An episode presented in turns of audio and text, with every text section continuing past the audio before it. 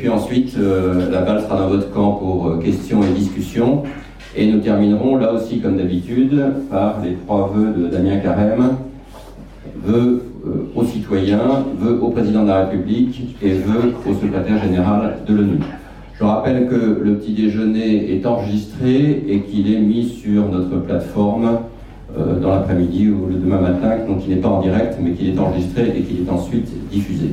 Donc je remercie beaucoup Damien de, sa venue, d'avoir accepté notre invitation. Je rappelle qu'il a été pendant 18 ans euh, maire de Grande-Sainte. Il a fait des choses tout à fait passionnantes dans sa commune, tout à fait innovantes. Et donc c'est évidemment très intéressant parce qu'il a une vision très concrète euh, euh, de la transition écologique et de la façon de faire pour faire avancer la transition écologique, et ce sera donc particulièrement intéressant.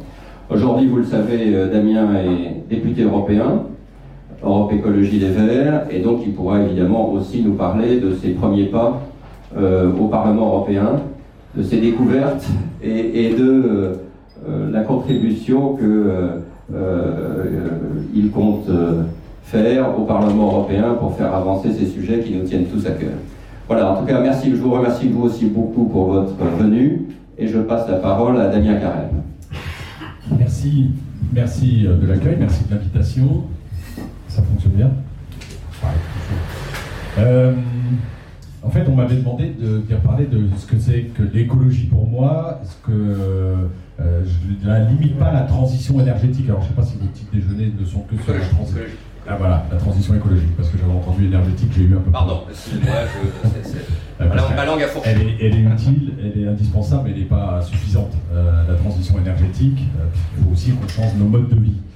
Euh, qu'est-ce que c'est que l'écologie pour moi C'est le respect du vivant avant tout, et, c'est donc mettre en place une société qui respecte le vivant sous toutes ses formes, qui respecte les équilibres du, vivant sous, toutes ses formes. Et quand on dit ça, en fait, on peut le décliner dans, tous les champs du quotidien. Et, quand j'ai été maire euh, pendant 18 ans d'une commune, particulière parce que c'est une commune née pour l'industrie euh, dans les années 60, avec aujourd'hui on vit quand même une désindustrialisation euh, très forte, notamment de ce territoire, puisqu'on a perdu énormément d'emplois et des sites ont fermé ces 10-15 dernières années.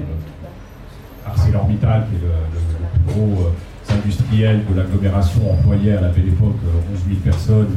Ils sont plus que 2400 aujourd'hui en emploi direct et on a externalisé beaucoup de, beaucoup de services de l'entreprise, ce qui se, ce qui se, pour moi, ça se transforme en précarisation de l'emploi. Quand je prends un exemple particulier qui est celui des gardiens qui gardiennaient, qui le site de l'industrie. Avant, c'était des gens qui étaient à la convention collective de la sidérurgie et qui aujourd'hui sont aux conventions collectives, puisque ça a été externalisé euh, du gardiennage avec des, salaires euh, misérables euh, pour des, gens qui ont 25 ans de boîte, qui travaillent les week-ends, les nuits, donc qui, ont beaucoup moins de protection que dans l'industrie. Donc une grosse précarisation, ce qui se traduit chez moi par 28% de taux de chômage dans la ville depuis 2008, depuis la crise de 2008, et ça ne repart pas, et 33% des foyers qui vivent sous le seuil de pauvreté.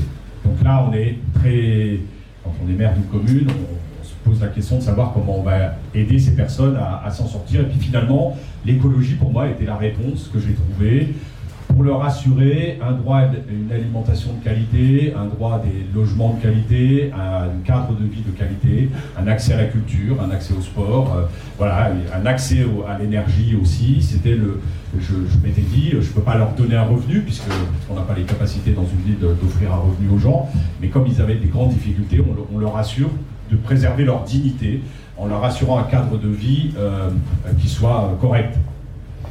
Et euh, comment on a fait tout ça? Donc on a, attaqué sur l'alimentation, parce que pour moi l'alimentation est un, est un moyen relativement simple pour une, commune et, qui évite aussi, quand on se nourrit sainement, quand on, quand on refait de l'éducation à l'alimentation, on accompagne les gens à éviter de tomber dans des maladies chroniques derrière, et donc ça, permet aussi de faire des économies à terme sur des, frais de santé. Donc euh, euh, sur l'alimentation, on est passé au 100% bio dans les cantines scolaires depuis 8 ans maintenant. Et cette année, on sera en bio local, puisqu'on a acheté des terres maraîchères qui étaient d'anciens ancien maraîcher de la ville, et on a implanté des jeunes qui étaient en recherche de terre, et, donc on a créé ce, cercle vertueux de production locale. voilà. Oui, production directe en fait jusqu'à la, la restauration collective de la ville. On a parallèlement à ça, puisqu'on se dit bah, l'école c'est quand même que 144 jours par an, donc c'est pas beaucoup, et c'est que midi, comment on fait pour accompagner le reste du temps. Donc on a créé des jardins euh, partagés au pied des collectifs euh, de la ville. Euh, on est à 120 parcelles aujourd'hui de, jardins. Moi au départ je m'étais dit bah, c'est pour ça va donner ça va rendre du pouvoir d'achat, même si je parle plus de pouvoir d'achat maintenant, je parle de pouvoir de vivre, parce que c'est pas uniquement en espèces sonnantes et trébuchantes, c'est aussi en capacité de, vivre, de s'assurer un avenir. Et donc, euh, ça va rendre du pouvoir de vivre aux habitants. Et en fait, la première des choses que ça a fait, c'est de recréer du lien social euh, au pied de, ces collectifs, de faire euh, provoquer de la rencontre. Et ça, c'était extrêmement intéressant. C'est pour ça que l'écologie, elle est aussi, pour moi, elle est gaie, elle est, joyeuse, elle permet la rencontre des, êtres humains, des habitants dans, une commune. Voilà, donc, bien évidemment, ces parcelles sont, cultivées sans intrants, sans produits toxiques, et fait la, formation avec les habitants, ce qui fait qu'à un moment, ben, ils viennent nous voir, euh, parce qu'ils ont bien compris qu'on plantait des haies autour des jardins, euh, dans les haies, il y avait euh, des, petites bêtes qui étaient ce qui bouffaient les, cochonneries sur les plantes, et donc ont bien compris cet équilibre-là, ils nous disent, bah, nous, on aimerait bien se former un peu plus sur la biodiversité. Quand vous avez des habitants qui, euh, qui sont dans la difficulté sociale, qui viennent vous dire on aimerait bien avoir des informations sur la biodiversité, comment ça marche, les équilibres. Vous dites oh, ben, tiens, il se passe quelque chose euh, dans, la tête de ces gens. C'est aussi euh, une fabrique de l'autonomie qu'on a mis en place dans une université populaire qu'on a créée. Une université populaire, un mot dessus, on a mis ça en place en 2008 sur la, sur la ville, l'idée étant de travailler à l'émancipation de la population. je pense moi que la télé, les médias sont orientés modèle de développement, un modèle de société, qu'on a besoin d'avoir une alternative à côté, avec des gens qu'on ne voit pas souvent à la télé, qui viennent nous parler de sujets de, société, qui viennent nous parler qu'un autre, monde est possible, une autre économie est possible, un autre moyen de traiter, d'aborder les retraites est possible, et ainsi de suite, dans, tous les champs du quotidien et des, habitants aussi. Et donc voilà, cette université populaire fonctionne depuis un certain nombre d'années. C'est elle qui en charge des, des, jardins partagés. Et aussi la fabrique de l'autonomie, c'est on apprend tout simplement à faire des produits d'entretien, des cosmétiques, des produits ménagers à base de produits naturels pour éviter les perturbateurs endocriniens, parce qu'on sait euh, déclarer euh, vivre sans perturbateurs endocriniens. Là aussi, ça rend du pouvoir de vivre aux habitants, puisqu'un litre de lessive fait comme ça, c'est 40 centimes d'euros, 4 ou 5 euros le, litre de lessive, et ça évite de tomber dans, dans ces spirales des, maladies et des maladies euh, chroniques. Et là aussi, ça crée un lien social extraordinaire. Il y a quand même eu 800 familles qui sont venues se former sur la ville, donc 10% des, foyers qui sont venus se former spontanément sur, cette, sur ces sur ces produits. Et nous, à la ville, on a aussi utilisé les mêmes méthodes pour se faire nos propres produits d'entretien, pour éviter dans les écoles, dans les salles de sport, euh, d'utiliser des produits euh, dans lesquels il y a des perturbateurs endocriniens.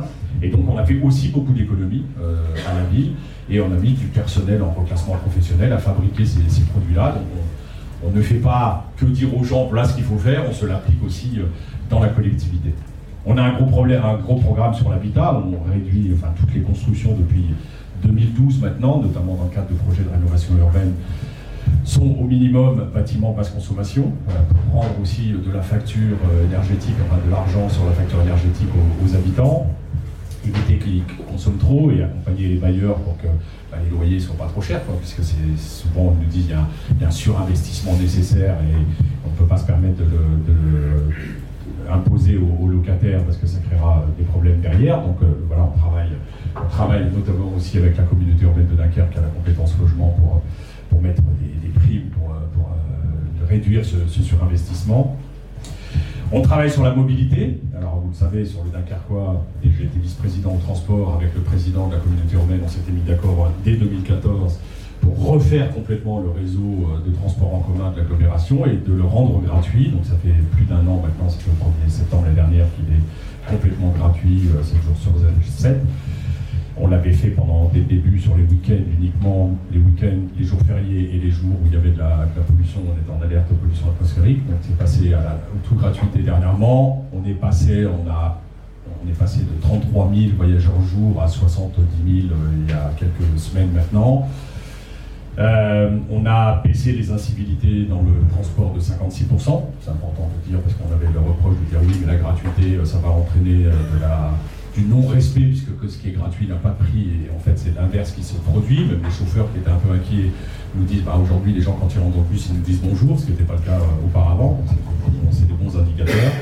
Et puis surtout, on a réduit la place de la voiture en ville, parce que souvent, ce qu'on nous disait, c'est des gens qui faisaient du vélo ou de la marche à pied qui allaient prendre le bus on se rend compte là que les parkings du centre d'agglomération bah, sont plus saturés, qu'il n'y a plus d'engorgement à, certains, moments de la journée de trafic automobile. Donc ça, c'est la première étape. La deuxième, ça sera de réduire les voiries pour faire réintroduire la nature en ville, ce qu'on a déjà fait d'ailleurs en, refondant le réseau. Alors la gratuité, c'est pas un tout, c'est parce qu'on a aussi refait le réseau complètement et qu'on a mis 83% de la population à moins de 300 mètres d'un arrêt de bus où les bus passent toutes les 10 minutes. Il n'y a que comme ça qu'on arrive, à, et la gratuité est venue dessus. Donc en fait, on fait de la, proximité, de la rapidité, de la fréquence, et, surtout en mettant du, site propre, euh, de la fiabilité du réseau, parce que c'était le reproche qui était fait au réseau avant, c'était dire, mais avant, enfin voilà, euh, moi quand je prenais le bus, il pouvait mettre 20 minutes, mais il pouvait aussi mettre 35 minutes, et donc je ratais mes rendez-vous, je ratais l'entrée des cours, etc. Donc en fait, on a, vraiment repensé tout le réseau et euh, instauré la gratuité après. Euh, transport, enfin mobilité, euh, alors on a accompagné bien évidemment la refonte du réseau par de la, des voies cyclables, etc., pour, aussi encourager la, mobilité douce. Euh, logement, alimentation, et on travaille avec le monde économique à la transition, à la transition nécessaire de l'agglomération. On a un plan air, climat, énergie territoriale qui est quand même très ambitieux sur ces objectifs, d'autant qu'on a quand même de la grosse industrie sur le, territoire, donc c'est pas, pas facile de, travailler quand on dit euh, réduire les émissions de CO2 euh, de, 40% euh, sur l'agglomération, quand on a un site industriel qui met 13 millions de tonnes de CO2 par an pour faire 7 millions de tonnes d'acier, il y a du travail à faire dessus, donc je suis très heureux que ArcelorMittal s'engage aujourd'hui à réduire de, 50%, la dernière fois que je les ai vus, puis on a une discussion d'aparté, il y a autre chose qui arrive là dans les annonces du, sidérurgiste, mais, du sidérurgiste, mais euh, voilà, il a fallu les, entraîner un peu dans, ce, dans cette voie-là. On a eu en région Nord-Pas-de-Calais un peu particulier un mouvement qui a fait que les entreprises ont été sensibles à ça. C'est quand la, troisième révolution industrielle, quand euh, Daniel Percheron avec euh, avec la présidente de la CCI, l'ancien ministre, et moi j'oublie son nom, Philippe Vasseur, Philippe Vasseur, oui, ont décidé de faire cette opération troisième révolution industrielle avec Jérémy Rifkin ou écologiste, Jérémy Rifkin, c'est pas forcément notre tasse de thé, mais euh, il était euh, euh, dans, son approche, au moins, il a sensibilisé le monde économique. Si c'était des, élus écolos qui avaient parlé comme ça au monde économique, on l'aurait pas cru. Quand Jérémy Rifkin dit on peut se passer du nucléaire, on peut miser sur 100% d'énergie renouvelable, faire des bâtiments qui soient producteurs enfin, d'énergie, etc. Ben voilà, quand c'est lui qui le dit, ça va mieux. Et donc, on a quand même eu une prise de conscience du monde économique qui nous a permis euh, au moins sur le Dunkerquois, parce qu'on on a bien pris le relais, euh, l'intercommunalité derrière, de faire évoluer. C'est pas facile, c'est lent, ça va pas aussi vite qu'on le voudrait, enfin que moi je le voudrais en tout cas. Euh, mais sur l'économie circulaire, sur l'écologie industrielle, il y a plein de choses qui sont, qui sont en place aujourd'hui, et je pense qu'on va aussi attirer le, monde économique derrière. Et en fait, je le dis souvent, et je terminerai par là, moi ma phrase en politique qui m'a guidé pendant 18 ans, c'est une phrase de Gandhi qui dit montrer l'exemple n'est pas le meilleur moyen de convaincre, c'est le seul. Euh, j'ai voulu montrer que c'était possible à l'échelon local. Euh, et, et, du coup, ça a fait, ça fait un peu tache d'huile sur, sur l'agglomération, puisque l'ensemble des cantines de l'agglomération vont passer au 100% bio, local, donc dans une politique agricole et alimentaire à l'échelle de, l'agglomération. Les transports, j'en ai parlé tout à l'heure, le logement, j'en ai parlé tout à l'heure, mais on est en train vraiment de, de, faire une, orientation. Puis là, la, la communauté urbaine de Dunkerque a été retenue dans le cadre des programmes. Alors ça s'appelait TIGA à l'origine, ça a changé après, je ne sais plus comment c'est maintenant le nom, mais. Comment TI. TI Territoire euh, d'innovation, c'est ça, ouais, de grande ambition, c'était au départ, euh, voilà, qui va amener des financements, qui va nous permettre d'accompagner la, mutation du, monde économique et, de ses acteurs sur, sur le territoire. Je voudrais terminer par un autre exemple aussi, parce que ça a été euh, un peu médiatisé ces derniers mois c'est qu'on est, la ville, elle a acheté, on, est fourni par 100% d'énergie, enfin d'électricité renouvelable et 75% de gaz renouvelable. Et on a retravaillé sur l'éclairage public parce qu'il ne suffit pas de prendre du renouvelable, il faut aussi être sur l'économie d'énergie et l'efficacité énergétique. Et sur l'éclairage public, on a eu tout un, gros travail il y a depuis trois ans en on a reconstitué une trame noire, euh, on a retravaillé sur, euh, donc euh, cet éclairage public. On avait 7000 points lumineux, on est retombé à 5000 points lumineux sur la ville, on a supprimé plein qui étaient inutiles, et on a changé les éclairages par de la LED. À minuit, on a baisse de 50%, à 2h du matin de 75%, et l'année dernière, on a fait 500 000 euros à peu près d'économie uniquement sur la facture de l'éclairage public. Et cet argent-là, on a décidé de le d'abonder une caisse en fait pour mettre en place ce qu'on a, a fait au mois de mars dernier, un minimum social garanti qui permet aux gens qui sont sous le seuil de pauvreté de passer juste au niveau du seuil de pauvreté. Alors vous savez qu'en France il y a deux seuils de pauvreté, hein. vous prenez le revenu médian, 60% du revenu médian ou 50% du revenu médian, donc soit 1000, 1100 euh, euros par mois soit, euh, soit 850 euros par mois. J'aurais voulu être au, seuil de 1000 euros, mais ça me coûtait 6 millions d'euros, et on, on s'est limité au seuil de 850 euros, mais pour nous, c'est beaucoup d'habitants, c'est déjà pas mal. Euh, ça leur permet, alors ça touche trois catégories de population, des gens qui sont minima sociaux, qui avec toutes les aides qui sont à côté sont grosso modo pour quelqu'un au RSA tout seul, qui a même une aide au logement, etc. Il peut être à 650 euros, on lui donne 200, 200 euros par mois d'allocation, c'est l'aide facultative sociale, c'est euh, la. On a beaucoup, enfin, les hommes meurent en moyenne 5 ans plus jeunes qu'en France sur le Dunkerquois, on voit les conditions de travail, de l'environnement, etc. Euh, donc on a beaucoup de femmes, euh, de veuves qui vivent avec la pension de reversion de leur mari, c'est le minimum vieillesse à 850 euros, donc là, seuil de pauvreté, mais souvent elle héberge un enfant qui est au chômage lui-même, qui n'a pas les moyens de payer et qu'elle prend sous, sa coupe. Et là, à partir du moment où on est une personne et demie, puisque la deuxième personne c'est demi-part, eh ben, elle devrait avoir 1200 euros par mois et elle touche que 850, donc on lui met le différentiel. Et ça concerne aussi les travailleurs qui sont SMIC.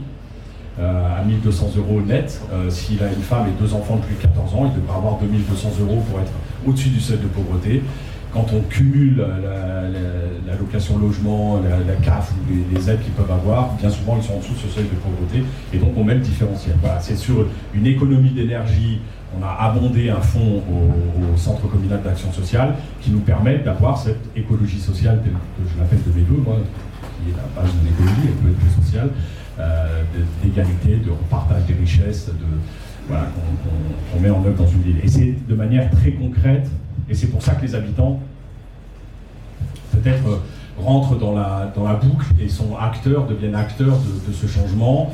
Euh, ils changent leur comportement. C'est aussi pour ça, puisque la ville a été euh, mise beaucoup sous l'œil des médias à partir de 2015-2016, quand on a fait un camp pour accueillir des migrants qui, arrivaient sur notre territoire. C'est aussi pour ça que j'ai parlé de mouvements de protestation de la population, de, pétitions ou de choses comme ça, et que ça s'est passé plutôt dans des bonnes, dans des bonnes euh, conditions, alors qu'on est a la typologie des villes de la région Nord-Pas-de-Calais, socialement, et que, et que euh, ailleurs, ça se passe pas aussi bien que chez nous. Là, l'extrême droite a, baissé de 9% entre les élections européennes de 2014 et les élections européennes de, 2019. Donc je pense que ces programmes-là permettent aussi euh, de, de, lutter efficacement contre, contre les extrémistes. Voilà l'écologie en, action euh, telle que j'ai pu la mettre sur mon territoire, mais j'attends la question. Merci beaucoup.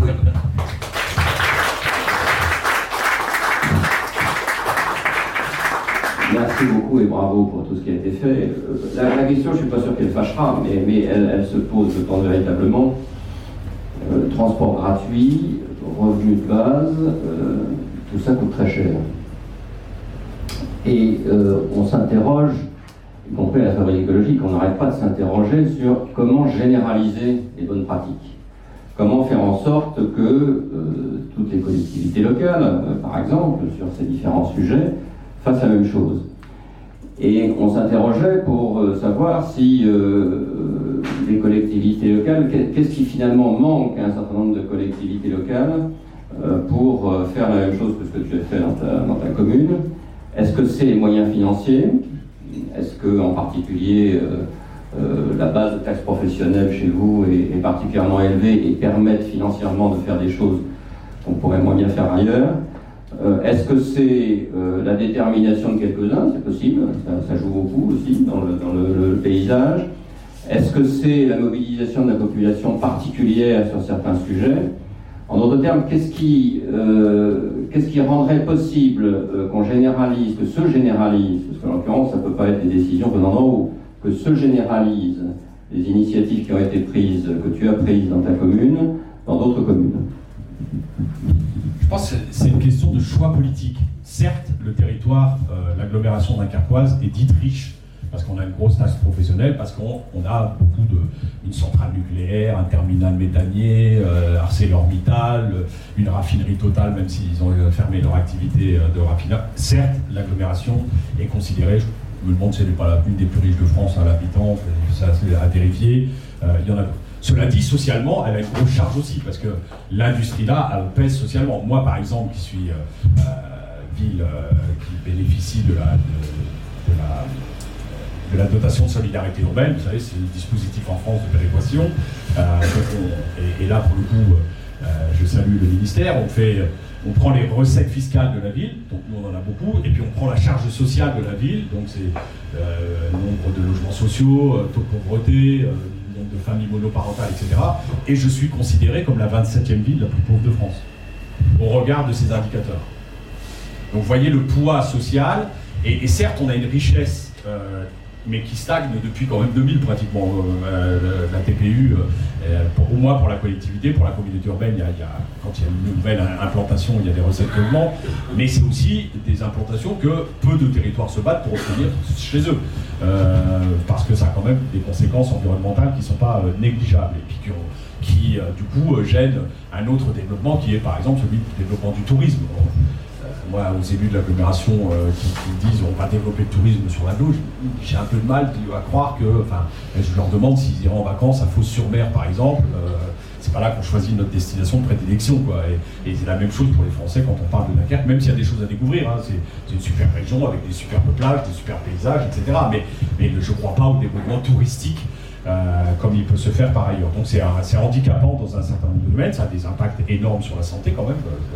L'agglomération dunkerquoise est quand même l'agglomération qui a le taux des, des cancers des voies aérodigestives supérieures le plus important de France. Donc ça a quand même euh, des conséquences directes sur la santé des gens. Donc on a des moyens financiers, certes, mais il y a d'autres agglomérations qui ont les moyens financiers. Par contre, ils n'ont pas le, choix, c'est un problème de choix politique, de courage politique à un moment. Il y a quand même des agglos qui sont euh, aujourd'hui des métropoles, des centres de métropole qui attirent énormément d'entreprises et qui ont des moyens financiers énormes. Ils choisissent de faire, euh, caricaturer, mais un stade de foot et de, sponsoriser des grosses équipes de foot, machin truc, et, d'être dans l'image euh, uniquement, dans la com, et, pas de, de, faire retomber cet argent qui pour moi est un partage des richesses euh, vers la population. C'est une richesse perçue par la collectivité qui est redistribuée euh, de, cette manière-là et, de manière vertueuse, c'est-à-dire que quand on fait transport gratuit et qu'on a l'impact qu'on a, c'est-à-dire qu'on réduit la place de l'automobile, qu'on puisse, renaturer nos villes, etc., etc., bah, ça a quand même des impacts vertueux sur la population et je pense que c'est, ça a encouragé derrière. Donc il y a, y a, oui, il y a une richesse, mais la richesse, elle existait avant et on ne faisait pas le transport gratuit.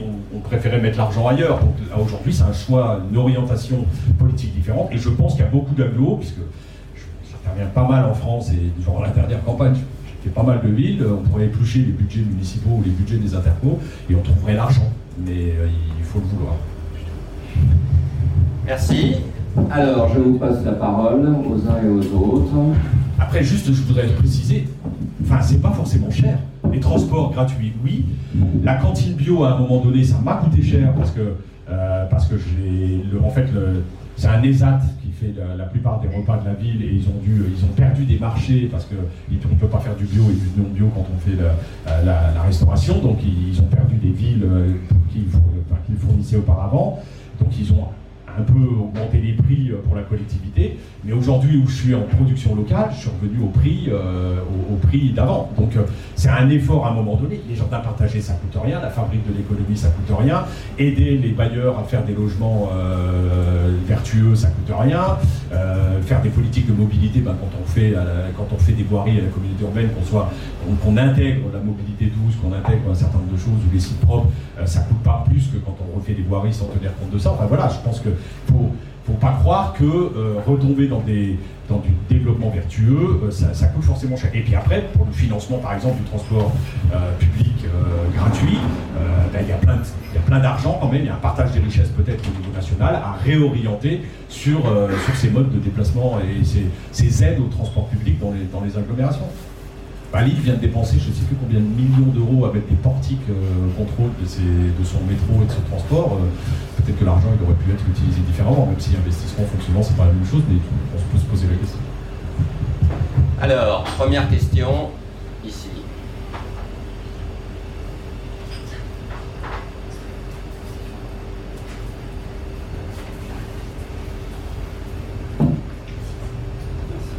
Euh, Thierry.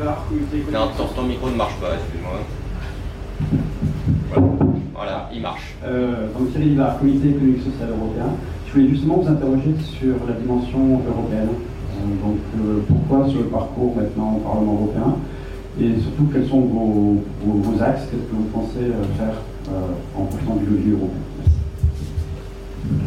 Alors en fait, ça faisait, j'arrivais à la fin de mon troisième mandat et j'avais dit moi, je suis pour la limitation. J'étais déjà, j'ai milité dans le temps quand j'étais dans une autre vie antérieure pour le non-cumul de mandats parlementaire et local et, je suis aussi pour le non-cumul dans le temps. J'avais dit trois mandats de maire, c'est bien, donc j'ai arrêté en, mars 2020.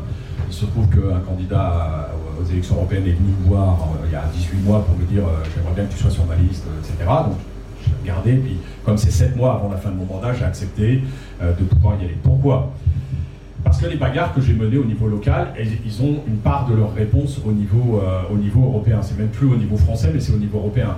J'ai été confronté au problème de l'accueil des chercheurs de refuge, comme je les appelle moi, et pas des migrants, sur mon territoire, qui parce parce qu'on est sur la route de Calais et qu'à un moment, euh, ils sont arrivés 2500 et on est 23 000 habitants dans ma commune, que l'État français ne faisait rien, etc. C'est là qu'on a dû faire un camp.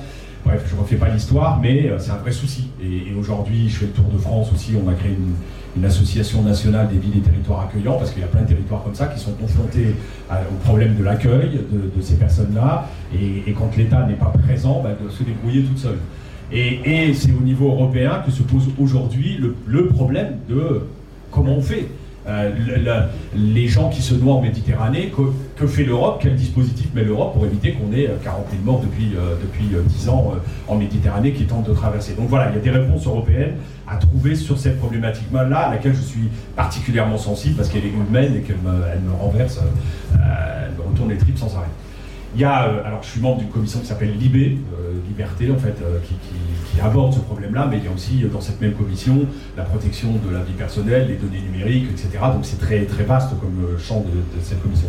Il y a une deuxième commission dans laquelle je suis, c'est Innovation, Technologie, Recherche, pour justement savoir comment on peut aider des, des territoires industriels à faire leur transition derrière, parce que je pense que l'Europe peut mettre des moyens si on a cette feuille de route du Green New Deal qui est annoncée là euh, par, la, par, la, présidente de la Commission, euh, s'il y a des moyens qui vont derrière, comment on accompagne les territoires industriels dans ce but Si on se dit qu'aujourd'hui, ArcelorMittal va changer son mode de, de, fabrication d'acier qui va mettre de l'hydrogène, donc plus d'émissions de CO2 euh, pour produire, eh ben, eh ben, il faut peut-être qu'on encourage cet investissement-là parce qu'on est bénéficiaire derrière, mais aussi qu'on protège au niveau des frontières européennes pour éviter que et sans, c'est pas aucune animosité envers les, mais l'acier turc n'est pas produit de la même manière, l'acier russe n'est pas produit de la même manière, l'acier chinois n'est pas produit de la même manière. Donc une forme de protectionnisme aux frontières européennes, non pas un protectionnisme d'une économie comme on peut l'entendre à certains moments, mais un protectionnisme vertueux.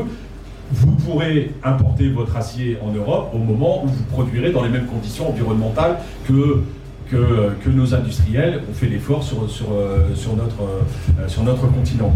Donc c'est euh, en ITRE, que, enfin dans cette innovation, technologie, recherche, dans cette commission-là, qui sera abordé justement l'accompagnement des territoires industriels. Et la troisième commission dans laquelle je fais partie, c'est économie-finance, justement cette taxe carbone, cette taxe kérosène. Donc voilà, alors je ne prends pas tous les dossiers de toutes les commissions, parce que sinon on ne peut pas, c'est surhumain, mais avec les coordinateurs de, chacune des commissions, c'est ces dossiers-là, et c'est notamment pour moi la technologie d'hydrogène, parce que je ben voilà, je pense que c'est quelque chose qu'il faut qu'on envisage sérieusement en France, euh, que d'autres pays européens euh, sont en avance sur nous, alors que, les acteurs euh, que j'ai pu voir, moi, ces, dans ces pays-là, c'est des acteurs à l'origine française, d'acteurs économiques français. Voilà. Très bien. Alors, d'autres questions, interventions? On va peut-être prendre en, en, prendre deux ou suite. oui.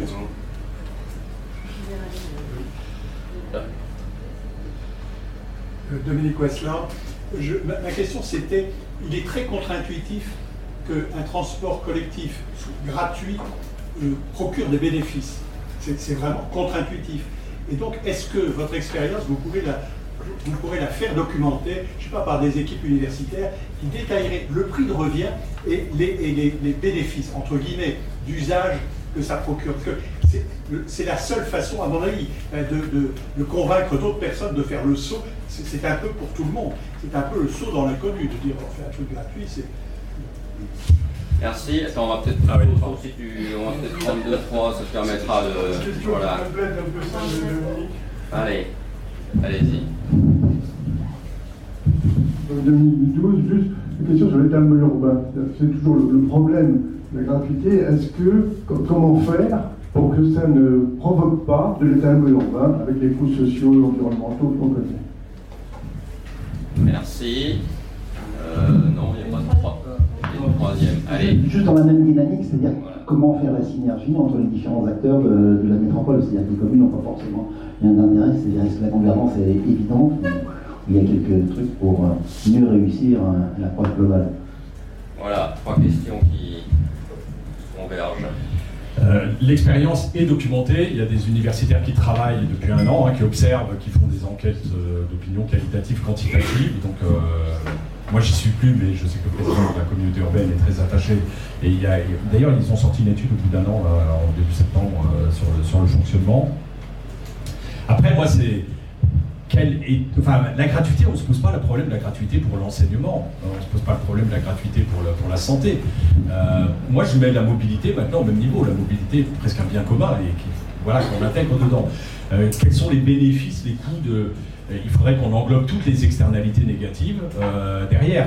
Je, souhaite que la comptabilité publique change un jour pour qu'on s'aperçoive exactement du vrai coût des choses, qu'on puisse les mettre au regard euh, euh, quand, on, met les, externalités négatives dedans. Parce que moi, qu'il y ait moins de voitures en ville, qu'on puisse renaturer la ville grâce à du transport en commun efficace, qu'on permette à des gens de retrouver une forme de pouvoir de vivre. Moi, j'ai des secrétaires dans ma mairie qui ont testé pendant un mois le transport en commun, savoir si elles arrivaient à l'heure, si c'était correct, etc.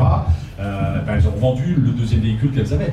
Et c'est pas rien, quoi, 4500 balles par an, grosso modo, le coût de possession d'un véhicule, c'est pas rien. Donc, euh, et puis derrière, c'est un véhicule en moins qu'on construit, donc c'est un impact peut-être sur le. Mais, mais derrière, c'est euh, des matériaux, des ressources qu'on économise. Donc ça, moi, j'intègre vraiment toute la, toute la, toute la chaîne à l'intérieur. Après, on a concentré l'efficacité du transport sur la zone agglomérée. C'est-à-dire que les petits villages qui font partie de la communauté urbaine n'ont pas euh, un bus toutes les 10 minutes. Qui, euh, c'est aussi l'action qu'on a prise. Mais on a un autre euh, biais par l'intercommunalité pour lutter contre la préurbanisation, c'est le plan local d'urbanisme intercommunal. Et on a mis habitat déplacement. Et dedans, on a intégré les coûts qu'il faudrait, s'il y a un lotissement qui se fait là-bas, le coût pour la collectivité de mettre des bus supplémentaires pour aller chercher des habitants qui sont là, comme les réseaux, euh, les réseaux de flotte, les réseaux d'assainissement et autres derrière. Donc maintenant, le plan local d'urbanisme de l'agglomération a intégré même la dimension santé. Euh, en facteur, euh, l'habitat et les enfin voilà, on a, pris le, plus, le plus contraignant qui soit. Donc on a une grille d'évaluation qui intègre maintenant, euh, je sais plus combien de paramètres différents, mais l'impact sur l'air, sur l'exposition au plan, au plan prévention du bruit dans PPBE, plan de prévention du bruit dans l'environnement. Donc on a une carte du bruit et on évite de mettre des, de construire des zones constructibles là où il y a de l'exposition au bruit. Par exemple, on a l'autoroute A16 qui traverse l'agglomération. Il est hors de question qu'on construise des deux côtés de l'autoroute A16. On a le, plan de prévention de la pollution atmosphérique et là aussi euh, les zones les plus, euh, les plus impactées par les rejets industriels qu'on connaît maintenant euh, grâce au relevé, enfin la cartographie derrière, on ne construit plus sur ces zones les, les plus exposées euh, aux pollutions atmosphériques. Donc voilà, il y a plusieurs biais qui nous permettent de lutter contre la périurbanisation, c'est une volonté euh, de l'agglomération, et la gouvernance, euh, elle n'est pas simple. elle n'est pas simple. Mais le président de la communauté urbaine gère une, conférence des maires dans laquelle sont, sont mis autour de la table tous ces sujets-là, avec les impacts sur la communauté urbaine, les incidences qu'il qui pourra y avoir. Et, et les intérêts des uns ne sont pas forcément les intérêts des autres à certains moments, donc ça donne lieu à des discussions, mais moi ce que j'appelle de mes voeux, c'est que le modèle de société auquel j'aspire, en fait, va repeupler les campagnes avec des paysans avec des mecs qui vont se rendre au travail dans la ville euh, tous les jours euh, et qui vont occuper les routes et que, et que voilà, il y, a un développement possible du monde rural qui soit complémentaire et nécessaire au monde, euh, au, développement urbain. Ça, l'idée n'est pas simple, mais tant qu'on tant que la, fiscalité, enfin les, recettes d'une ville seront liées euh, aux impôts locaux, euh, fonciers, etc., etc., et que les, petits villages diront bah oui, mais moi j'ai besoin de recettes et, donc je peux faire du lotissement, etc., etc., c'est la difficulté parce que ça, ça impacte les recettes des collectivités. Là aussi, il faudrait des changements de. changements, bah, ça fait un peu vieux, ça, ça fait je sais pas 40 ans qu'on l'étudie, mais qu'on n'a pas le courage de le faire. Euh, après, il y a des sur la, lutte contre la pérurbanisation, euh, moi, il y a un moment, le zéro artificialisation des sols, il faudra qu'on mette, en, mette en œuvre, quoi, parce que ça fait longtemps qu'on le dit, mais ça continue, quoi, et, c'est hallucinant. C'est quand même hallucinant qu'on fasse rien, malgré les rapports de plus en plus euh, effarants qui nous sortent semaine après semaine. Le Fabrique écologique a fait des propositions sur ce sujet majeur, mais, mais c'est vrai qu'on euh, voit bien que ça n'envahit pas, pratiquement pas. Hein, et donc, y compris d'ailleurs les plans d'urbanisme, quand on regarde les, les plans d'urbanisme des intercommunalités, on s'aperçoit que ça commence à être un peu pris en compte, mais c'est quand même encore très très faible, euh, cette logique d'éviter euh, l'artificialisation, voire même de reconquérir un certain nombre de sols déjà artificialisés. Alors, autre question au fond. Oui, bonjour, Albert Ferrano, ancien président du bureau des Verts. à propos de la gratuité des transports, quel est l'impact euh, sur le changement de comportement dans l'usage de la voiture. Est-ce qu'on arrive dans ta ville à avoir diminué euh, cet usage? Parce que c'est tout de même un bon exemple pour d'autres villes, en tout cas les grandes, les grandes villes euh, comme Paris ou, autres, Lyon, Bordeaux, par exemple. Alors d'autres questions peut-être, on prend devant, Lucille, et derrière au fond. Oui, Lucille Schmitt de la Fabrique Écologique. Euh, deux, choses. D'une université populaire en fait lancée dès, 2008. Et ici, à la Fabrique écologique, on est très en faveur du lancement d'une université populaire sur les questions d'écologie. On va peut-être d'ailleurs là-dessus travailler ensemble. Est-ce que vous pourriez revenir sur, enfin, université populaire, on ne voit pas forcément exactement ce que ça veut dire, comment on confronte les habitants à des universitaires, comment on transforme la notion d'expertise, je pense que c'est assez passionnant et que euh, au fond il y a autant d'universités, enfin il y a très peu d'universités populaires en France, contrairement à l'Allemagne, mais autant d'universités populaires, euh, autant de projets différents, donc ça pourrait être intéressant pour nous tous, y compris d'ailleurs pour les acteurs économiques. Et la deuxième chose, c'est qu'on voit bien, vous dites que ça a changé les habitants de mener ce projet de ville, et comment est-ce que ça peut changer aussi les élus et ceux qui ont le pouvoir? Parce que je pense que l'écologie implique une modification des valeurs de ceux qui ont le pouvoir. Vous disiez par exemple à la communauté urbaine, vous aviez des alliés. Euh, peut-être pas seulement des alliés, euh, ou qu'il y a certains euh, ont choisi de faire des portiques plutôt que de mettre de l'argent dans la transition écologique.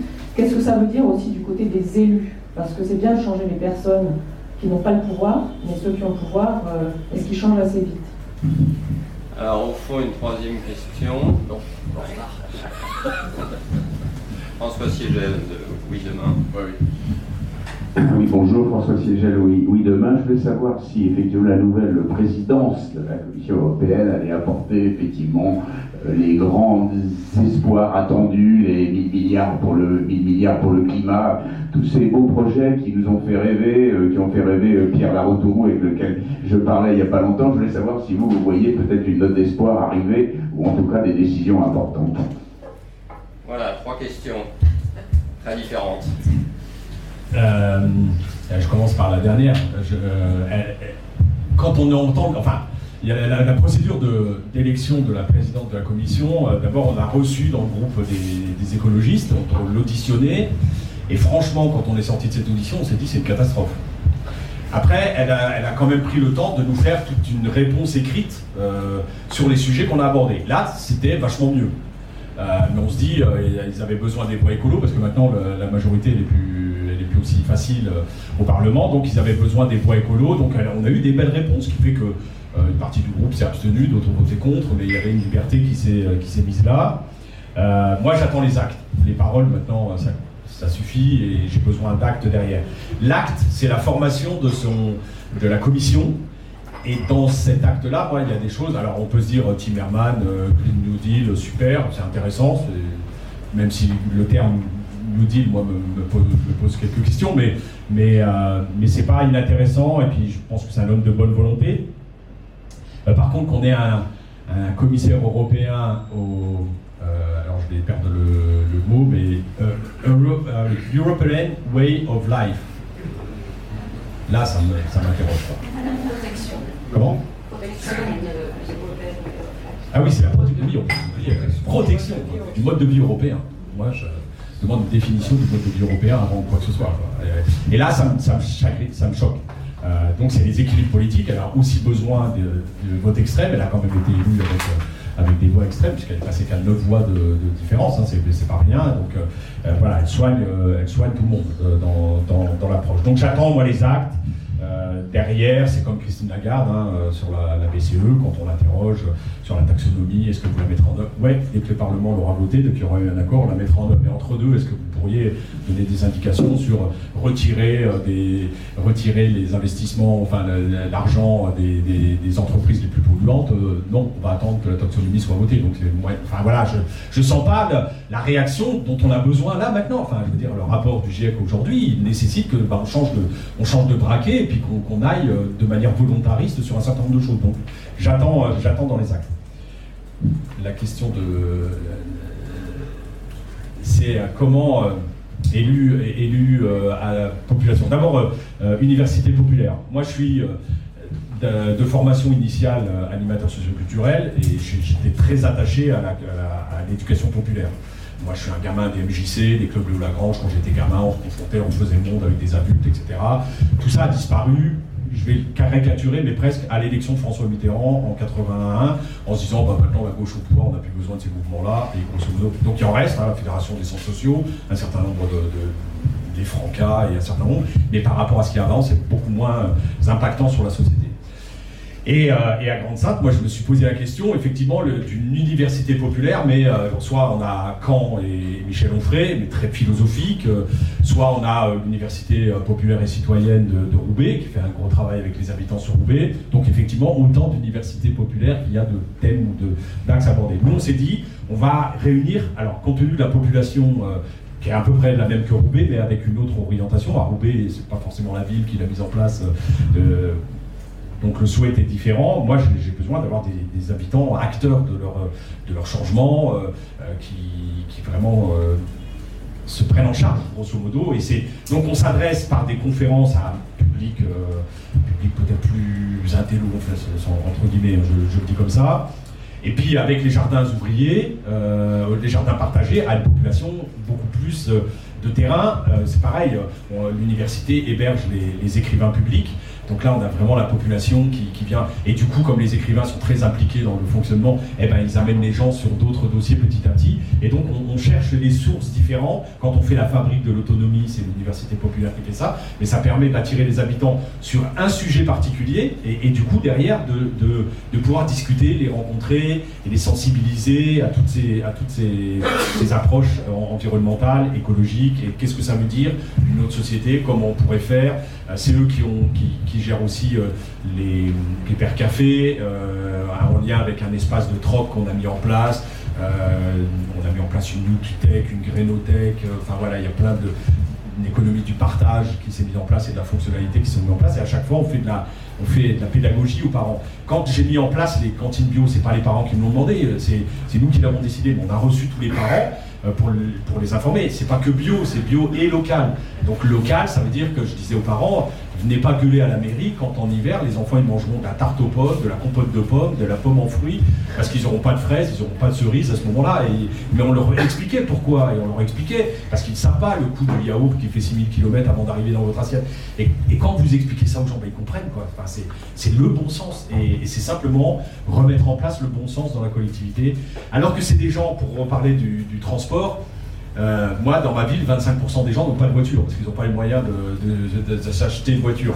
Donc l'impact dans ma ville, je ne peux pas le mesurer comme ça. Ce que je disais en introduction, c'est l'impact sur l'agglomération où là, on, le sent, il y a des moments où il y avait aux entrées, sorties de bureaux une congestion automobile à certains endroits qui n'existent plus. Les parkings du centre d'Aglo sont euh, enfin, un tiers vide, tiers à moitié vide euh, dans la journée, ce qui n'était pas le cas avant, c'était, saturé. Donc on, a cet impact-là. Alors dans l'étude plus précise, on mesurera les, pratiquants du bus. Euh, quel type de, mobilité ils, utilisaient auparavant.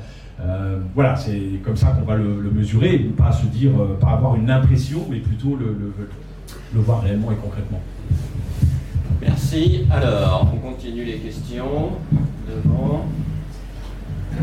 Bonjour, Cédric Philibert. D'abord, merci pour euh, cet échange et félicitations pour l'ensemble de ton œuvre comme maire.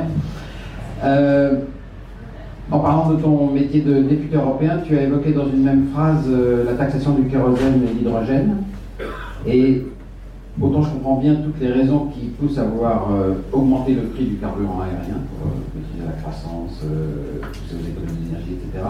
Autant je me demande s'il n'y a pas quand même une petite contradiction, c'est-à-dire que une autre option pour enrichir le coût du carburant, ce serait une, obligation d'incorporer progressivement de plus en plus de carburant de synthèse à base d'hydrogène et de carbone de la biomasse. Ça coûte cher, ça coûte plus cher que les carburants d'origine pétrolière. Mais ce n'est pas un inconvénient, c'est un avantage, puisqu'on peut augmenter le prix du carburant aérien. Et, quelque part, c'est peut-être un peu compliqué de vouloir faire les deux à la fois. Parce que voilà, ce qu'on fera en taxation, on ne le fera pas en obligation d'incorporation qui pourrait tirer vers le haut la filière hydrogène et la filière carburant de synthèse. Voilà, donc je, me demande s'il n'y a pas une réflexion à, avoir et, et, un pas s'engager euh, tête baissée vers la taxation. Alors, on va prendre d'autres questions s'il y en a. Non, pas ce stade. En attendant qu'ils réfléchissent, euh, moi je ne fonce pas tête baissée. Quand je dis ça va être les dossiers, avant de travailler mes dossiers, je vais aller, me, je vais aller voir tout ça. J'ai la pratique, euh, en, ayant été vice-président à l'agglomération euh, sur la transition écologique et sociale de l'agglo, de la rencontre avec les industriels et des orientations. Je, suis l'hydrogène depuis un certain nombre d'années derrière. Euh, juste sur la taxation, moi, il faut arrêter d'aller au Portugal pour 30 euros le week-end aller-retour. Donc, sinon, on va finir par crever plus vite que ce qu'on pensait. Euh, c'est déjà là, il y a quelque chose à faire. Après, bien évidemment, qu'on remplace, on ajoute d'autres types de carburants dans, quand ils seront plus vertueux. Mais c'est pour ça qu'il faudra intégrer toutes les externalités négatives dans le coût réel et pas seulement dans le coût de la, pas seulement dans le coût de la taxation, mais dans le coût de l'impact environnemental que, que, ça peut avoir derrière. moi, j'étais pas, j'étais pas de la génération où j'allais en week-end, euh, je sais pas où, à New York ou ailleurs, euh, parce que c'était une fortune, ça coûtait une fortune, mais je me sens pas plus malheureux pour autant. Euh, certes, on peut se payer un voyage de temps en temps pour y aller, mais, mais je trouve ça complètement dément aujourd'hui. cette inégalité et cet impact que ça a finalement pour servir quelques-uns. Et en plus, le transport aérien, alors vous me dites si je me trompe, vous êtes certainement plus spécialiste, 70% c'est de l'économie, enfin c'est des hommes d'affaires, Ce qu'on me dit c'est ça? Pas les low cost oh, bah, J'ai pris du low cost pour malheureusement aller dans des trucs où, il y avait, où le bateau était trop long, euh, il y avait quand même beaucoup d'hommes d'affaires dedans. vous savez, chez Lidl, c'est pas forcément des pauvres qui vont. Comment? Je crois en effet que les, chiffres montrent que les low cost sont quand même. Euh, moins, moins homme d'affaires. Oui, mais. ouais, ça. Moi, est-ce qu'il y a d'autres. Euh, non? Oui, allez. Moi, j'en profite, j'ai une question. Euh, la campagne européenne, on a vu que la, quasi-totalité des listes étaient dorénavant pour des protections aux frontières. Et euh, c'est pas nouveau d'ailleurs, parce qu'en France, on a une longue tradition sur ce sujet depuis de longues années, même si la, généralisation de cette position est assez nouvelle. Et on s'aperçoit que euh, rien ne se fait dans ce domaine. Euh, le Mercosur, évidemment, le, traité des Mercosur a été fait par la commission précédente. Est-ce qu'on peut imaginer que l'actuelle commission ou que le Parlement européen, le rapport de force soit suffisant pour qu'enfin on avance un peu sur ce sujet, y compris euh, dans l'idée de, c'est assez compliqué de mettre en œuvre, mais voilà, il y a des choses qui peuvent être faites de taxe carbone aux frontières, en tout cas, pour les, pays qui ne respectent pas euh, l'accord de Paris. Est-ce qu'on peut imaginer d'avancer dans le cours de la législature européenne là-dessus ou pas du tout? Bah, Sur les premiers échanges qu'on a commencé à avoir, euh, je pense qu'on va avancer là-dessus.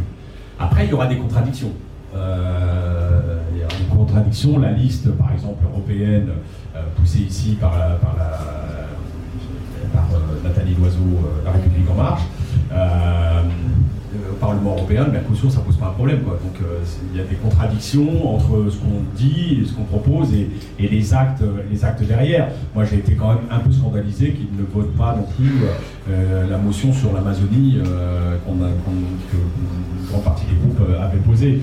Donc voilà, c'est on verra, sur les actes, mais c'est vrai que sur le fond, après, il y a toujours l'Allemagne qui est quand même un gros blocage, parce que l'Allemagne commerce beaucoup avec l'extérieur, euh, le protectionnisme, ça les fait un peu peur, donc je dois avouer que l'Allemagne, c'est quand même un truc euh, euh, déterminant dans l'Europe, mais là, quand même, les citoyennes, les citoyens, enfin la pression de l'opinion publique est en train de peut-être faire que ça va changer, je l'espère en tout cas dans, cette mandature, mais en tout cas, on va, on faire le travail pour que ça passe.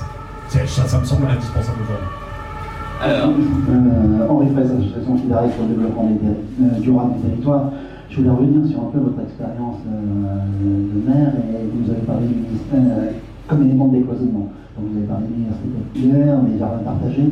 Est-ce que les notions de Fab Lab, c'est-à-dire autour du numérique, on glisse un petit peu par rapport à l'écologie, mais c'est quand même dans la dynamique, dans la même dynamique. Est-ce que vous avez des retours d'expérience intéressants à, partager? Est-ce que les Fab Labs, en particulier pour les jeunes, et la façon de le réintégrer par le numérique. Vous paraît une voie euh, pertinente ou quels seraient les, pour et les contre, selon votre retour d'expérience. Alors, est-ce qu'il y a d'autres interventions? Euh, Oui, allez Bonjour, Sylvain Adam de l'UNADEL. Euh, je voudrais savoir, est-ce que vous pouvez nous en dire un peu plus sur le RTE, le revenu de transition écologique? Comment ça fonctionne et qu'est-ce que ça permet de faire émerger comme type d'activité? Voilà, deux questions le numérique, moi je suis. Je ne sais pas. moi j'en ai pas, j'ai pas de Fab Lab. Euh, moi j'étais plus inquiet parce que les écrivains publics me remontaient sur l'électronisme euh, et de gens qui ne euh, savaient pas comment prendre un rendez-vous aujourd'hui avec Pôle emploi, avec la, avec la Sécu, parce que c'était API, parce qu'il fallait passer par Internet et qui étaient complètement paumés dessus. moi j'étais plus préoccupé par savoir comment on continue à garder du vrai service public avec des vrais gens qui vous reçoivent euh, plutôt que du numérique en tant que tel. Le numérique est un outil. Je n'ai pas de religion par rapport à ça, mais j'ai un jour j'ai été invité dans un colloque sur la ville intelligente. Euh, je dis quand même, il n'y a rien de plus con qu'une ville, c'est les habitants qui font l'intelligence de la ville. Comment, on, forme les citoyens avant? Après, le numérique, c'est un outil, c'est pas, pas une finalité pour moi. Les citoyens qui m'apportent avant. Euh, le revenu de transition écologique, euh, donc c'est Sophie Swatton qui, avait lancé ça, peut-être en, opposition, mais euh, avec une autre voie que le revenu de base qui avait été promu à un moment donné. Donc elle, elle dit, c'est apporter un revenu à, grosso modo, apporter un revenu à, tous les, à toutes les personnes qui, qui changent de, métier et qui s'orientent vers des professions à faible impact environnemental.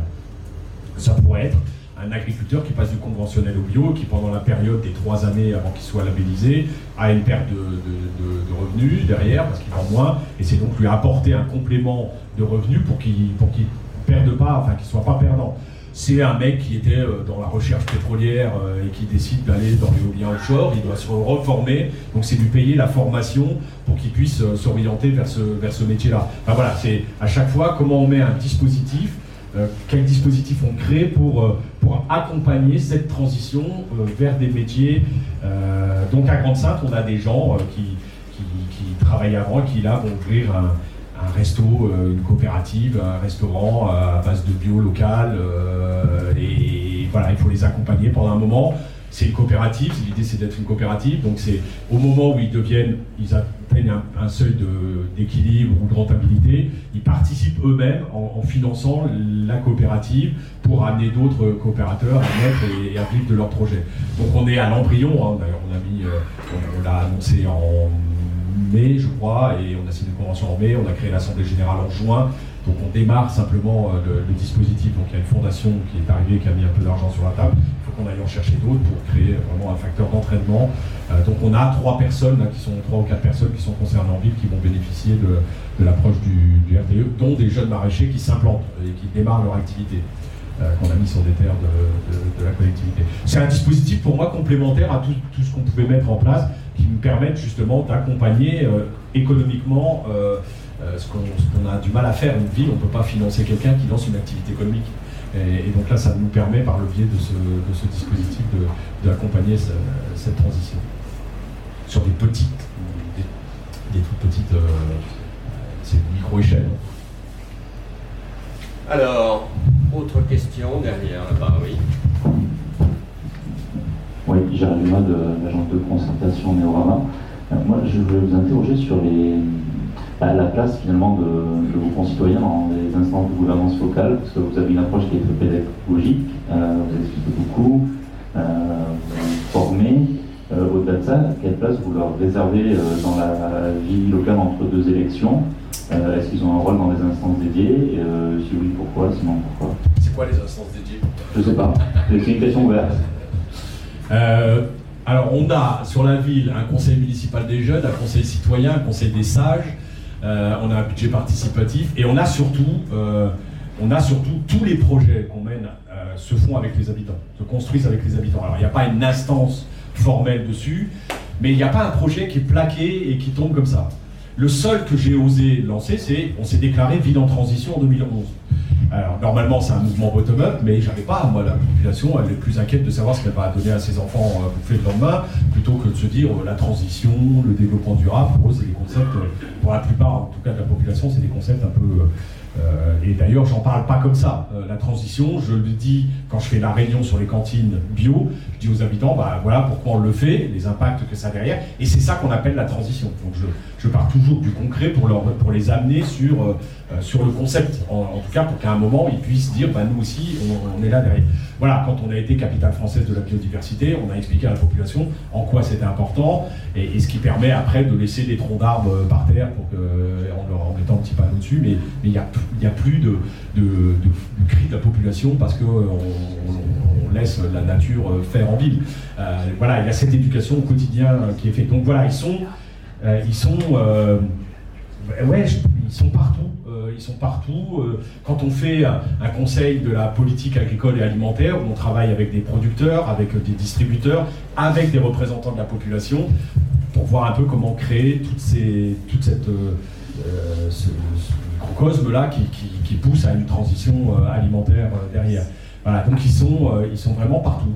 Alors, pas forcément les mêmes, alors, parce que ça, je suis très. Je suis très vigilant à ça parce que vous savez, quand on instaure des instances de participation, c'est souvent les mêmes qui deviennent finalement un conseil municipal bis avec des mêmes représentants et qu'on critique les, les, élus locaux. On est quand même les premiers représentants de la population, des mains de la population. Mais voilà, je fais attention que ça. Et justement, quand on approche un problème particulier, euh, la fabrique de l'autonomie, c'est un type de population. Euh, la mobilité, quand on fait le, schéma directeur des pistes cyclables sur la ville avec les habitants, d'abord par quartier et ensuite à l'échelle de la ville, c'est peut-être d'autres types de populations, voilà, et ainsi de suite. Quand on refait le quartier, euh, sur un quartier de renouvellement urbain, c'est un troisième type de population différent. Alors il y a, des mêmes parfois dans les, différents groupes, parce que la transition et l'écologie, c'est quand même hyper euh, systémique, transversal, et ben, du coup, euh, on retrouve les, mêmes qui se passionnent au truc, mais souvent, il y a, a d'autres habitants. Quand on travaille à, résoudre des problèmes dans un sous-quartier de la ville, de, de, fonctionnement de place qui marche pas bien, etc. On travaille avec les, habitants, les riverains de, ce point-là. Donc ils sont présents en permanence. Je, complète la question, et je, évidemment je passe la parole. Qu'est-ce que, qu'est-ce, que tu penses de la logique qui a tendance à devenir l'alpha et l'oméga de la démocratie aujourd'hui, du tirage au sort? Je suis pas à l'aise avec ça, moi, parce que c'est compliqué, par exemple, pour faire une liste au municipal, c'est des fois compliqué. euh, tirer au sort, euh, ça veut dire qu'on prend, euh, on prend qui dans les représentants Pour moi, c'est euh, moi, le tirage au sort, c'est pas suffisant, c'est le contenu. C'est pas les hommes et les femmes. C'est ce qu'on fait, ce qu'on va faire, le projet qu'on va, va se battre. Et pour, pour, mener à bien un projet qu'on peut construire avec les habitants, bah, il faut des gens motivés, une forme de compétence derrière, etc. Et le tirage au sort, c'est tellement aléatoire. Euh, moi, je ne suis pas très fan de ça. Euh, je pense qu'il faut redonner ces lettres de noblesse à la, population, à la, à la politique, pardon. qu'il faut il faut euh, vraiment qu'on ait ce lien de confiance qui se réinstaure. Alors, il y en a encore un peu de la confiance envers les élus locaux, moins sur les, autres, mais c'est aussi parce qu'il y a eu, enfin voilà, il y a eu des discordances entre les propos justement et les actes, donc cette confiance a disparu. Mais voilà, moi je, ne suis pas fan, j'ai du mal avec ça, ça fait longtemps qu'on en parle, mais je suis mal à l'aise. Enfin, je suis mal à l'aise. Le hasard, c'est pas terrible. Alors. Florence Lévin, Coenov, association sur l'énergie et par ailleurs élu local. Euh, j'ai une question un peu plus terre à terre, désolée, mais j'aurais aimé vous entendre sur la rénovation énergétique. Et finalement, euh, cette, euh, ce grand mouvement qui est nécessaire pour le pays sur la diminution par deux de nos consommations. Et concrètement, comment est-ce que localement, vous arrivez à emmener ces populations et, Est-ce que vous y arrivez Et globalement, quels sont les retours sur votre territoire? Merci.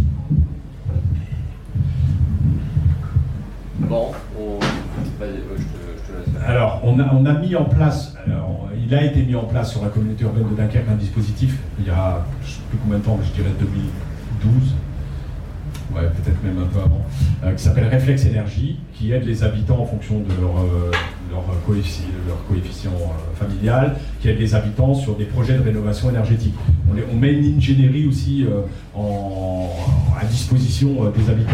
Par exemple, alors c'est parti de la thermographie aérienne, donc on a une photo de, des fuites, euh, des fuites des logements, et, quand on reçoit les habitants, on regarde avec eux, bah, c'est plutôt euh, votre toiture qu'il faut isoler, c'est plutôt votre porte d'entrée, votre fenêtre ou vos murs, c'est, enfin voilà, et, donc on fait un, on regarde un avec eux quel est le plan de rénovation euh, thermique qu'on peut mettre en œuvre sur leur logement. Quand ils n'ont pas beaucoup d'argent, on fait peut-être que la porte d'entrée, puis on les aide à faire la porte d'entrée.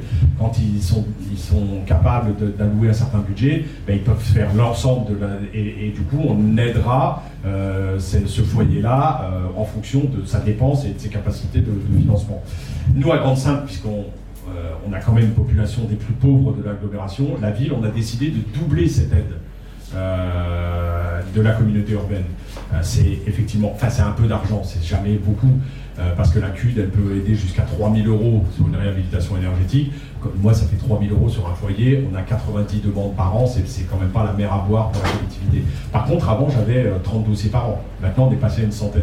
Donc on voit que l'aide financière permet euh, derrière de voir. Donc, après, cette ingénierie, logiquement, elle étudie euh, l'efficacité énergétique, le projet de, rénovation énergétique du logement pour atteindre les cibles euh, de diviser par deux les.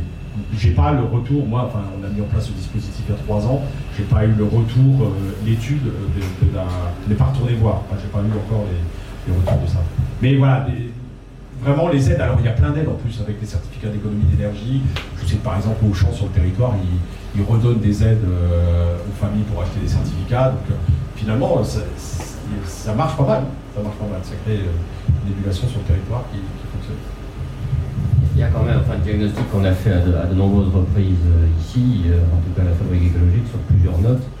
Il y a quand même le, segment des parcs privés et, des locataires euh, en grande difficulté euh, qui est absolument pas traité. Euh, et je me suis toujours demandé, les, élus, les, par la manière de, CAS et des, des actions sociales, ont les moyens, semble-t-il, de repérer les situations de très grande précarité énergétique et de logement dans laquelle le propriétaire soit ne veut pas, soit ne peut pas faire de travaux. Et je me suis toujours demandé, sur ce segment-là, où, on voit bien, enfin, moi-même j'ai été élu, je suis toujours d'ailleurs, on en a dans beaucoup de gens dans des permanences qui, euh, viennent pour ce genre de problème, euh, on, sent bien qu'aujourd'hui, euh, il n'y a pas de réponse véritable pour des situations de ce type et qu'on laisse des gens dans des situations indignes de de chauffage, de, chauffage très insuffisant, alors qu'on aurait les moyens de repérer, en tout cas, ces situations euh, première étape pour les traiter. Et, je me demande toujours pourquoi ça n'est pas suffisamment fait. Euh, enfin, en tout cas, chez nous, le repérage est fait avec l'ANA et le, service logement de la communauté urbaine. On a, une, on a une photographie très précise de la précarité dans les logements, la précarité sociale et, les passeports thermiques. Et on, est en, enfin voilà, on incite en priorité les gens, mais quand ils n'ont pas les moyens dedans, c'est compliqué. Euh, mais quand il ne peut pas mettre un euro sur la réhabilitation, on peut pas lui, même si on finance beaucoup, il lui reste quelques pourcents à mettre et il ne les, a, il les a pas derrière. Donc là, c'est là le, problème qui réside. et puis après, moi dans ma ville, j'ai 64% de logements sociaux. Euh, j'ai peu de propriétaires et j'ai surtout pas de propriétaires en précarité énergétique parce que ceux qui ont des maisons, c'est à peu près une population qui va à peu près bien. Et c'est et, ceux-là, on, on commence à les aider à faire de la rénovation quand c'est des gens qui ont racheté leur, euh, leur euh, logement social dans le cadre de l'obligation de revendre une partie du patrimoine. Euh, mais c'est pas les pires passoires énergétiques. de ce qu'on avait, c'était pas les pires. Mais, mais ceux-là, on les aide en, partie. Donc je ne sais pas si la fabrique écologique a travaillé là-dessus, mais moi, il y a un truc qui m'intéresse, c'est euh, toute la notion de la propriété et de l'héritage en France. Euh, euh, on a une finalité, c'est d'avoir sa maison. sur 500 mètres carrés de terrain, est-ce que tout ça, ça va durer longtemps? Moi, ça me, questionne c'est parce que les gens achètent leur maison, puis après ils ne peuvent pas faire face aux difficultés, mais c'est on les pousse tellement à acheter leur maison parce qu'il faut que j'ai un héritage à donner à mes enfants. Cette, mentalité-là, elle, a un impact euh, sur le quotidien des habitants. moi, je, pardon. Je, voulais juste poser une, petite question euh, qui fasse le lien entre le maire, l'ancien maire et le député européen, parce que depuis tout à l'heure, je me dis, on dirait que c'est disjoint, de univers complètement disjoint. Et d'ailleurs, la plupart des questions portent sur euh, vos fonctions de maire, vos ex-fonctions de maire, pas du tout député européen, comme si on n'avait pas du tout confiance dans le fait que le Parlement européen soit un lieu d'action. Et en revanche, vous êtes très concret sur ce que vous avez fait dans votre vie. Donc je voulais poser une question qui est comment vous allez faire le lien entre l'écologie de l'action que vous décrivez et une écologie au Parlement européen qui ne soit pas seulement d'interpellation de pression de bouche du coche, je sais pas quoi. Donc il y a quelque chose sur euh, aussi être un député européen euh, qui agisse concrètement à partir de votre expérience. Parce que vraiment, pour l'instant, on a l'impression que c'est deux univers aux antipodes. À part euh, dire à Ursula, c'est pas très bien la protection du mode de vie européen. comment vous allez, vous allez faire et, aussi la culture ça a été évoqué, Pierre Larouturou, il y a des gens qui se disent écologistes qui ne sont pas dans le groupe des Verts. Comment vous allez travailler avec eux Je pense que ça vous intéresse aussi de, savoir. Alors, il y a des fonctionnements intergroupes. Par exemple, la semaine dernière, j'étais dans une réunion, il y avait Raphaël Glucksmann, il, y avait, euh, il devait y avoir Pierre Larouturou, mais il n'est pas là, il y avait Manon Aubry, par exemple, donc, euh, et quelques, quelques autres, Emmanuel Morel, et puis des Allemands, euh, des Grecs, des, euh, Espagnols euh, dans le groupe. Donc voilà, il y a des fonctionnements intergroupes parce qu'on se, rejoint sur, des préoccupations euh, communes derrière. C'est sûr que député européen, c'est pas maire. Moi, le maire, j'ai une idée le matin, je me levais, je demandais à mes services de la, mettre en œuvre. Et c'est plutôt génial. Enfin, la fonction de maire, elle est géniale. Je vais la regretter parce que j'aurais plus ce quotidien-là, mais il faut mettre une limite à un moment donné. par contre, et on avait la discussion sur l'hydrogène tout à l'heure, mais j'ai déjà commencé par exemple sur les, sur les problèmes d'accueil des, migrants et des politiques migratoires. Je suis en relation avec les États généraux des migrations en France, plus les ONG qui s'occupent de ça, parce que mon discours, moi, je vais le construire avec eux et la défense de la position que j'aurai, que je demanderai à l'Europe, se fera avec les gens de terrain. Et c'est d'avoir ce lien permanent entre le terrain et euh, Alors, on n'est que 10% les écolos euh, au Parlement européen. Euh, des gens euh, ouverts et humanistes aussi dans les autres groupes. Donc je pense, en même temps, sur la politique migratoire, le Parlement, il a voté par exemple une, euh, un Dublin 4 il y a, en 2017 qui est bloqué au Conseil par les chefs d'État. et les trois quarts du Parlement européen avaient voté une amélioration du dispositif de Dublin. Je ne sais pas si tout le monde connaît Dublin. Hein. Grosso modo, c'est pour envoyer la, quand une personne arrive en, Europe, elle est, prise, elle met ses empreintes dans le pays dans lequel elle est rentrée. Et si elle est prise après en France, ben, on la renvoie dans le pays où elle a mis ses empreintes. Euh, donc voilà, c'est comme ça qu'on a renvoyé plein de gens d'Italie et c'est comme ça qu'on a eu un Matteo Salvini qui est arrivé au pouvoir parce qu'on a essayé l'Italie se démerder avec son problème et donc euh, le manque de solidarité européenne. Donc il y a eu une, amélioration votée à ce dispositif il y a plus d'un an et demi par le Parlement, mais le Conseil des chefs d'État bloque euh, parce qu'il faut il faut qu'il agrée avec la Commission derrière. Donc voilà, il y a, peut-être des, positions du Parlement euh, qui. Et puis il y a le fonctionnement européen, la directive énergie qui a été euh, adoptée en 2003, elle vient d'être évaluée par la Commission en disant bah, elle date un peu. Bah oui, euh, on dit bien qu'en 2030, on ne pas les mêmes études qu'en 2019. là aussi, il y a quelque chose qu'il va falloir qu'on, devant l'urgence qui, est la nôtre aujourd'hui, falloir peut-être pousser euh, et la Commission et le Conseil à, faire différemment, enfin avoir d'autres pratiques derrière. Alors c'est pas de l'incantation, euh, c'est pas la mouche du coche, c'est et moi, enfin, c'est vous qui disiez tout à l'heure, les citoyens sont en avance sur les élus. Ils sont beaucoup plus près que les élus à faire des choses. Et ben oui, on va se servir, s'appuyer sur l'opinion publique en fait pour essayer, les citoyens, pour essayer de faire pression, non pas que sur l'Europe, mais sur les États membres de l'Europe, parce que c'est aussi là qu'en partie ça joue. Je, voulais juste compléter euh, par rapport à la rénovation énergétique. Amandine, euh, je travaille pendant de nombreuses années à l'ADEME. Il y a aussi ce problème, et ce qu'on dit, c'est comment les gens vont arriver, les propriétaires, à arriver. Il y en a des aides, c'est possible d'avoir tout qui est quasiment payé sur la rénovation énergétique, mais c'est un parcours du combattant pour y arriver. Donc on parlait d'électronisme, et il faut savoir qu'aujourd'hui, on a beau dire qu'on augmente les budgets de l'État pour l'écologie, mais à l'inverse, on ne fait que supprimer des postes. Donc, c'est-à-dire qu'entre le début du parcours jusqu'à arriver à commencer ces travaux de rénovation, il peut y avoir deux ans. Parce qu'il n'y a pas assez de monde pour traiter les dossiers. déjà, quand on arrive à monter un dossier, mais ensuite il faut arriver euh, jusqu'au bout et ne pas attendre. Donc ça, c'est une autre chose qu'il faut, qu'il faut comprendre aussi. C'est euh, difficile, mais ça existe, c'est possible. Mais il faut vraiment que derrière, il y ait une vraie volonté du gouvernement de le faire. C'est comme pour la plateforme ADP, on dit on fait une pétition, mais on fait tout pour pas que ça soit signé. Et bien là, c'est pareil. Ils ne connaissent pas ma vie. Je ne peux pas rentrer ma vie, et donc je ne peux pas le faire. Très bien. Je fais une réaction là-dessus, non? Je pense qu'Amandine avait, avait, travaillé sur le sujet à l'ADEME, donc euh, moi je pense qu'il y a des aides effectivement, mais c'est vrai que alors quand on met de l'ingénierie dans une, dans une collectivité, ça aide euh, mais il faut qu'après les financeurs euh, examinent le dossier et, on sait qu'il y a des files d'attente qui sont quand même extrêmement importantes derrière. Donc encore une fois, devant l'urgence, il faudrait peut-être débloquer ces situations, je ne sais pas s'il faut alléger alléger les, dossiers, mais surtout euh, mettre des gens qui, soient, qui étudient les dossiers en nombre pour que ces dossiers euh, voient le jour derrière. Il ne suffit pas d'accorder 800 millions de plus à l'économie, il va falloir les dépenser, et que s'il y a moins de fonctionnaires, ben, il y aura moins de dossiers qui seront examinés, donc on n'arrivera pas à les dépenser. Alors, peut-être quelques dernières questions, s'il y en a une là.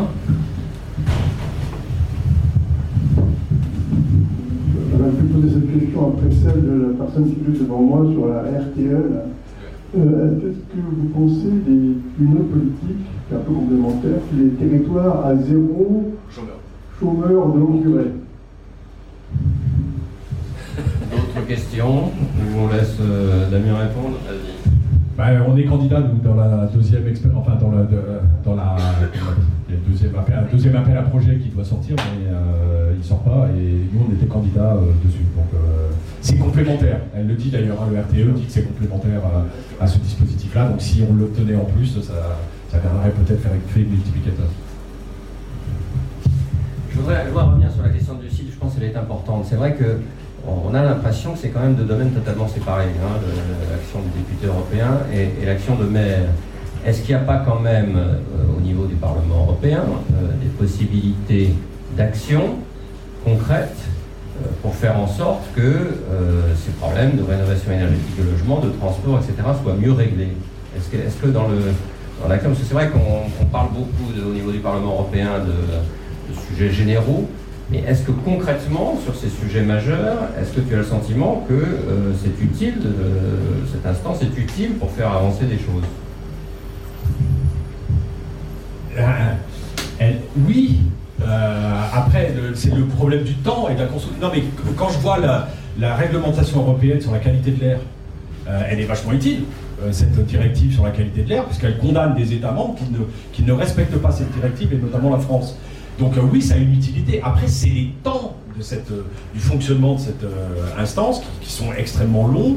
Le, fait du trilogue, commission, conseil, parlement, qui, sont extrêmement longs. Et là, il y a des, choses compte tenu de l'urgence et, on va demander, nous, une résolution pour que l'Europe se déclare en état d'urgence climatique.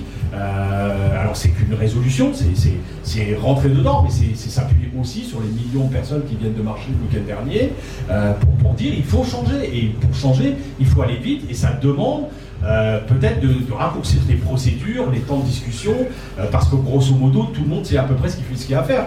Et, c'est comment, comment on y va, comment on répartit les fonds européens? L'Europe en tant que telle, elle n'a pas beaucoup de moyens d'agir directement. Elle a un budget qui est quand même pas extraordinaire compte tenu des, 500 millions d'habitants qui sont derrière. elle a aussi peu de fonctionnaires au regard de, des 27, enfin des 20, 27, on est encore 28. Mais tout le monde parle de 27. très longtemps. Ouais, ouais. enfin, si, je pense qu'il reste là. Je pense que là, les, prolongations, ce qui se passe en Grande-Bretagne, euh, ça fait. Enfin voilà, il y a des changements. Euh, donc euh, il faut, il faut qu'on active les choses. Donc moi je pense que oui, c'est une vraie efficacité. En tout cas, moi ce que je fais, le raccord entre le niveau local et le niveau européen, c'est toutes les difficultés que je rencontrais moi, elles ont leur solution à l'Europe. La, situation migratoire, c'est à l'Europe que ça se résout. La, transformation de l'industrie, c'est plus à l'échelle nationale, c'est à l'échelle européenne que ça se joue. La protection de, de, de ce changement environnemental, des modes de production, etc., c'est aussi à l'Europe que ça se joue par, par la taxe carbone. Donc vraiment, tout, ce que je défendais, la politique agricole commune, la malbouffe en France, comment on redéveloppe de l'emploi dans, l'agriculture, comment, euh, on évite la, pollution de notre eau, de notre air par les intrants, enfin bref, c'est une vraie enfin c'est la remise à plat de la politique agricole et appelons-la la politique alimentaire commune, parce qu'à la limite l'agricole on s'en fout. Euh, ce qui nous intéresse, c'est ce qu'on produit derrière, ce qui va tomber dans les assiettes des consommateurs derrière. Donc, et, là, oui, il y, a des, il y a des orientations qui sont données par l'Europe, qui doivent être données par l'Europe, et qui auront après des répercussions locales, euh, qui doivent avoir des répercussions locales. C'est le temps qui, qui, urge maintenant, qui presse. Très bien. Est-ce qu'il y a encore des, questions? Sinon, on va passer aux, trois vœux.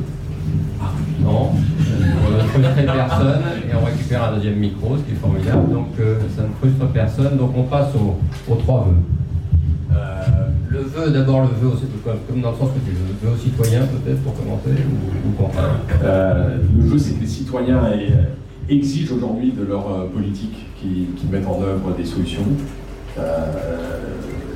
Ouais. Exige dans quel sens?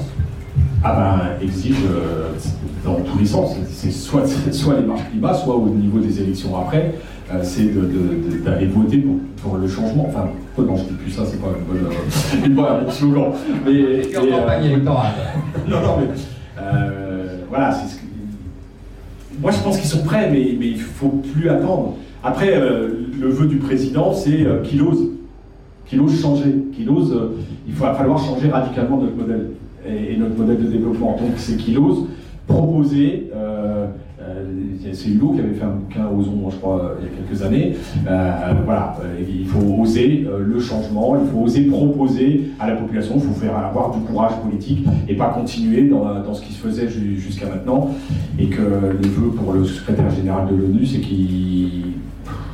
le pauvre, c'est qu'il parvienne à persuader les chefs d'État et que, je ne sais pas comment le pas quel pouvoir il a le secrétaire général de l'ONU, malheureusement, parce qu'il en a peu. Hein. Il y a une actualité d'aujourd'hui sur ce sujet. qu'est-ce, que, tu, qu'est-ce que tu souhaites du, du sommet d'aujourd'hui?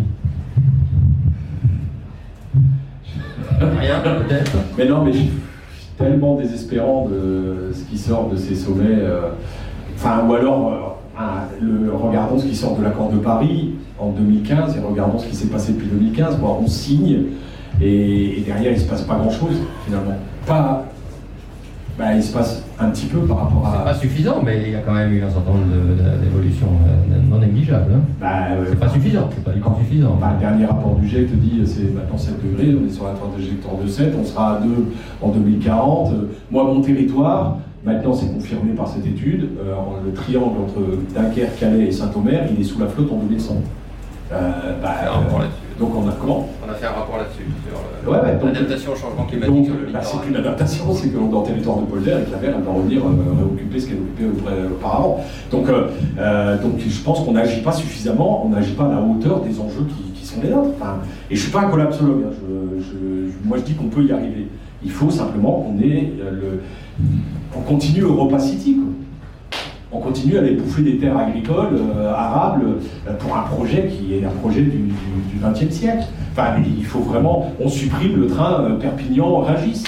enfin, voilà, moi, tous ces actes du quotidien font qu'on n'est pas à la hauteur. On n'est pas à la hauteur. Voilà, en colère, mais la liste des exemples, elle, serait, euh, elle serait énorme de dire on a signé des trucs, mais, euh, derrière on n'enclenche pas ce qu'il faut. Et c'est pas grand chose. Euh, c'est une logique, une cohérence dans son action qu'il faut qu'on mette en œuvre et dans l'action politique à mettre en œuvre. Très bien, il nous reste à applaudir Damien.